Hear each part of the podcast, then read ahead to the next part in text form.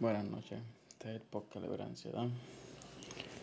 Hoy estaré hablando un poco de las diferentes áreas que tienen la ansiedad y el estrés. Eh, como muchos sabemos que los trastornos de ansiedad son unos problemas psicológicos más frecuentes en psicología clínica.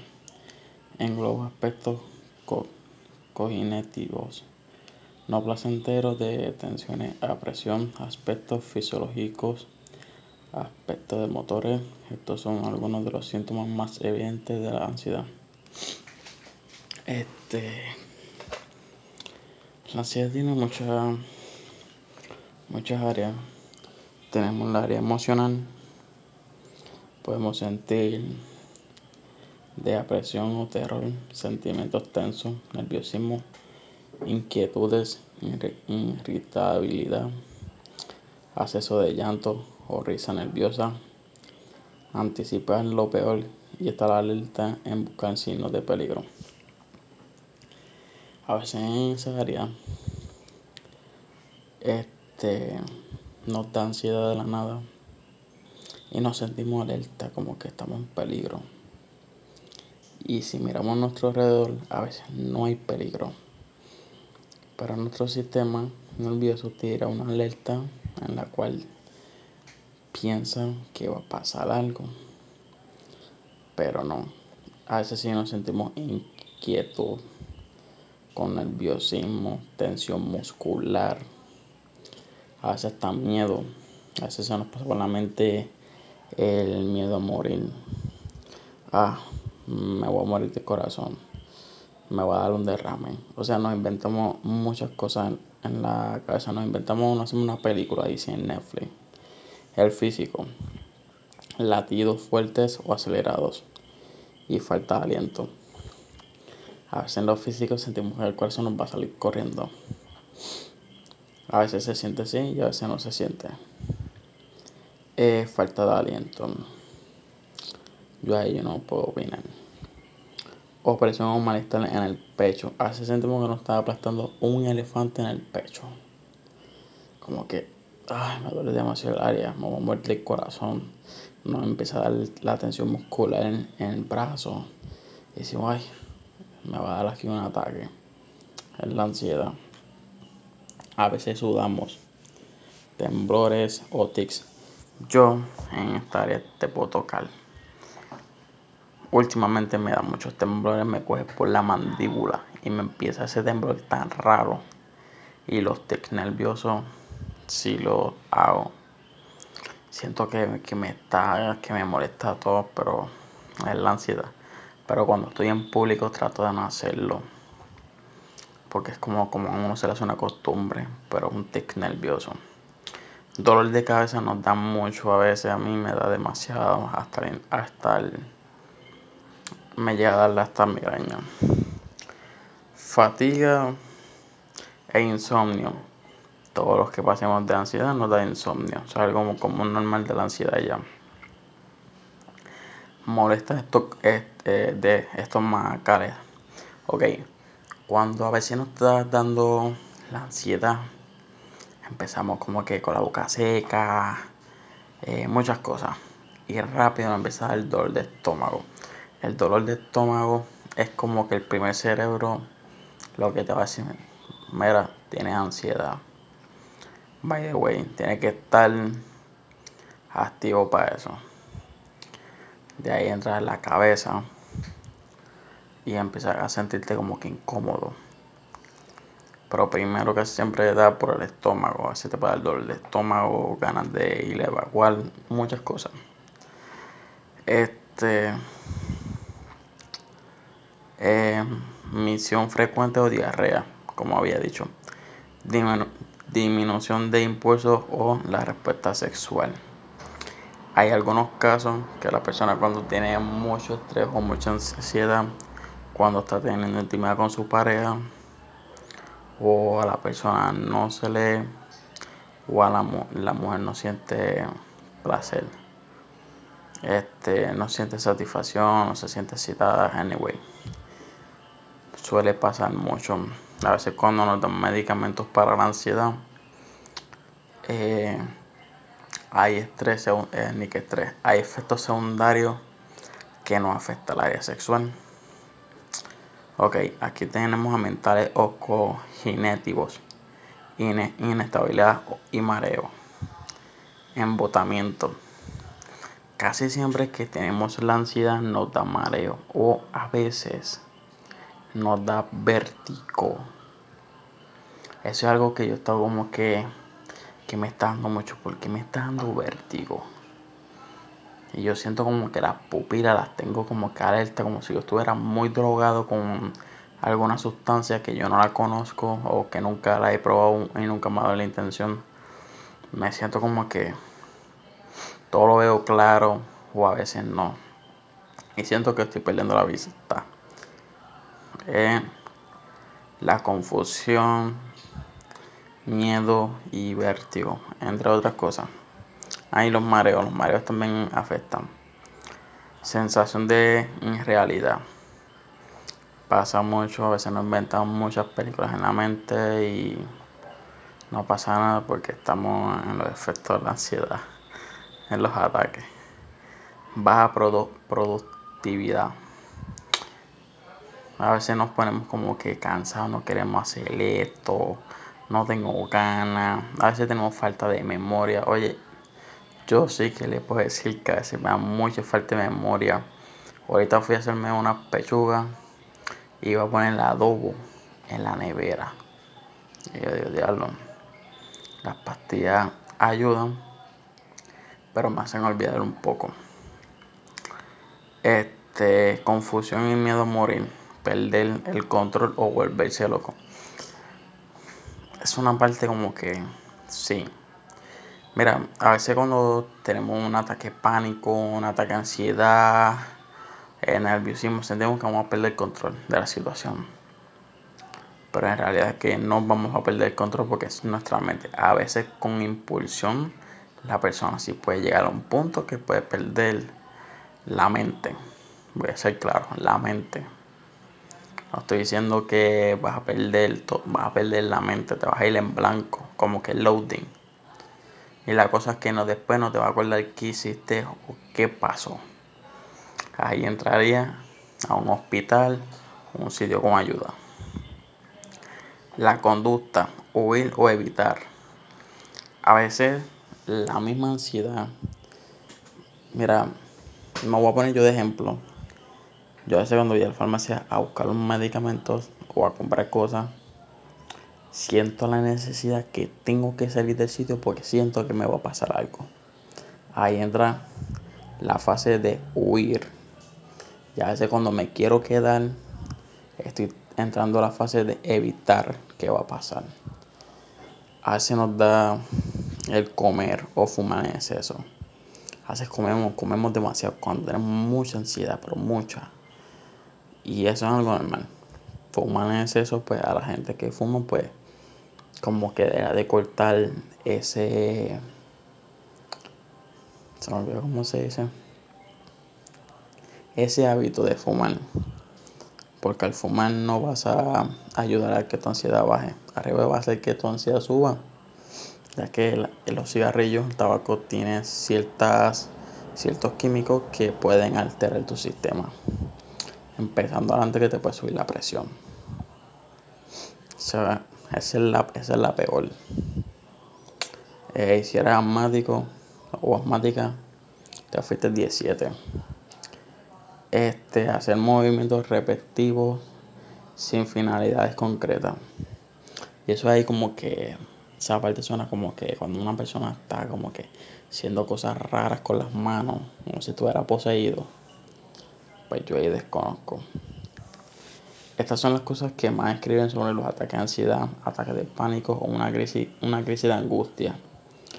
Los trastornos relacionados como trastornos de angustia, algunos son agorafobia, fobia social, ansiedad social, trastorno obsesivo compulsivo y las obsesiones.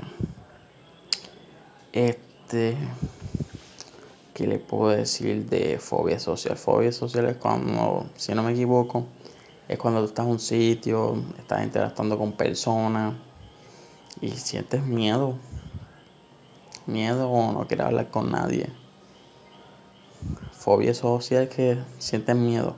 Es como tú montarte, esta claustrofobia, es como tú montarte un elevador y le tienes miedo a los sitios cerrados. Así es fobia social. Ansiedad social. Estás con un grupo de personas, vamos a poner un ejemplo, estás saliendo y te da la ansiedad. Te puede dar lo mismo que yo acabo de decir en los, en los próximos segunditos o minutos que dije. Todo eso, emociones físicos, mentales y conducta. Te puede dar todo eso. Un trastorno obsesivo y compulsivo y eso son una cosa más aparte, una ansiedad mucho más fuerte. Pero sí, te puede dar todo eso. La ansiedad tiene muchas ramas. Que no es solo que, ay, estoy estresado, me siento mal, me duele el pecho, creo como muerde el corazón. No, la ansiedad tiene muchas fases. Mira, una de las mejores cosas para ayudarte tú mismo o tú misma de la ansiedad es comer bien, hacer ejercicio leer un poco, aunque sea 10 minutos, 20 minutos, eso ayuda. Si tienes mucha ansiedad, escribe. Escribe todo lo que tú sientes. Aunque tú te sientas agitado, con la respiración muy rápida, con el corazón acelerado, escribe. No lo pienses, escribe. O si te está dando un ataque y no sabes cómo controlarlo y tienes hielo en tu casa, te va a poner hielo en la muñeca y en la parte posterior de tu, de tu cuello, de la cabeza. Y ahí como que vas a entrar en razón, se te va a bajar. O metes la cabeza en un baldecito de agua fría, pero bien fría. Y te vas a sentir raro o raro. Pero te va a ayudar a estar en el mundo real. Meditar es una opción muy buena para reducir la ansiedad en tu vida y la depresión. Este. Tomar el sol. Que sea unos 5 o 10 minutitos que estés afuera tomando el sol o caminando. Está eliminando, aparte de toxinas, está eliminando, eliminando, reduciendo tu ansiedad. Y vitaminas que puedes consumir para las vitaminas B. Voy a recomendar una que se llama las 5-HTP es, no es una vitamina, es un suplemento que te ayuda a relajar tu sistema nervioso y aumenta el nivel de serotonina. El 5-HTP es serotonina. Si tú eres una persona que te sientes angustiado o triste y no te gusta meterte las cosas químicas, te puedo recomendar el 5-HTP, es totalmente natural. O la flor San Juan. No la he consumido, pero me han dicho muchas personas muy cercanas a mí que la han sabéis que es muy buena. Este consumir vitaminas, todo tipo de vitaminas siempre es bueno. La omega. Aunque te digan no, la omega es buena como que para el corazón, para los ojos, para el hueso. La omega es buenísima también para el sistema nervioso y para el cerebro. Este darle aquí un tips. Cuando yo tomaba 5-HTP lo consumía con zinc y vitamina B para el sistema nervioso. Y sinceramente me ayudó mucho. Y eso que eran naturales que la había comprado en Estados Unidos porque en Puerto Rico me salió una tajada de que 50 dólares esas pastillas y las compré en Estados Unidos. Este, oye, por último, no consumas bebidas con cafeína, evítela. Y la otra, tome mucha agua. Aunque no lo crea, el agua ayuda a orinar. Y cuando orinamos, se nos va yendo un poco la ansiedad, nos vamos a sentir nosotros mismos. La cafeína, la cafeína te va a disparar el nivel de ansiedad como un loco, como un cohete. Sea, son cosas a veces simples, pero a veces cuando estamos como que quiero dar la ansiedad se nos hace muy difícil. Yo te entiendo full, pero son cosas que a veces tenemos que hacer por nuestro bien. Este, meditar verdad que siéndole sincero, meditar es demasiado de bueno. A veces cuando estamos meditando, pues estar sentado, pero tienen que estar con la espalda recta o acostado. Este, respiramos profundamente y exhalamos, sentimos como nuestro cuerpo se relaja. Y en bajo la meditación podemos decir no quiero sufrir más de ansiedad, nos, vamos, nos podemos imaginar muchas cosas. El sitio que tú quisieras estar, el sitio donde tú eres feliz, etc. Nos imaginamos muchas cosas en la meditación. Pero un sitio donde estás tú mismo siendo tú. Y con el rato y con los minutos y los segundos tu ansiedad va reduciendo con la meditación. A veces suena loco. a veces la gente dice, no, eso de meditación, eso es cosa rara. Mejor medícate. Oye, tú haces lo que tú crees. Si es necesario buscar ayuda, pues si es necesario. Algo que voy a decir siempre. Los médicos casi nunca creen en las cosas naturales. Ellos prefieren meterte químico, químico, químico por un tubo y siete llaves. Hay cosas que no la podemos tapar de un solo dedo. El químico tiene 20.000 efectos secundarios. En natural te puedo poner un 10% menos. Pero el químico te puedo poner, poner 90% de efectos secundarios que te pueden dar, seguramente. Muchos de los químicos que nos dan para la ansiedad nos pueden volver adictos como la Xanax. La Xanax está muy comprobada que te convierte adicto. Ya cuando toda esa pastilla, que es para la ansiedad y los ataques pánicos, tu, tu cuerpo empieza a temblar. A temblar y a sudar. Porque tu cuerpo te la está pidiendo. Este, es natural, natural tú lo das ya. Es como cuando una persona te dice, mira, este, no fumes marihuana porque te va a hacer adicto. No. Esos son mitos de la gente. La marihuana, cuando tú lo usas para la ansiedad, la depresión, si a ti te gusta, tú lo haces. Aparte, es natural. El que se hace adicto con una flor es porque le gusta estar así. Y le gusta sentirse así como que el mundo se le cae. Yo ahora mismo yo me fumo un porrito y me va la ansiedad porque el THC no me está aliviando. Quien me alivia es el CBD. Y yo como que ya hablo mucho del CBD. siempre lo voy a estar recomendando. Lo puedes conseguir en cualquier smocho que sea 100% hemp flower o hemp oil, aceite de hemp, hemp eh, flor o lo que tú sea, o cáñamo de CBD que sea 100% la flor. Siempre estaré recomendando como hay gente que vende el CBD. No, todos los CBD son flores híbridas o sativas. Mentira. Eso es mentira. Una persona que te diga eso es una persona que no conoce nada. El CBD tiene flores índicas. Índicas son las que te relajan y te ayudan a dormir. Eso sí te ganas de comer siempre. Pero te relaja tu sistema nervioso. Yo usé muchas veces índicas y usaría indica siempre. La indica, las flores que yo compraba me ayudaban a mi ansiedad, me ayudaban a dormir, comía así, pero lo más que me importaba era que me ayudara a reducir mi ansiedad. Y sí lo logré. Lo logré por un tiempo. Ya cuando eh, decidí coger este tipo de trabajo que hago, es algo familiar, mi ansiedad se fue por un tubo de llave. Se descarriló. Obviamente que me empezó a dar más ansiedad, más ataque de pánico.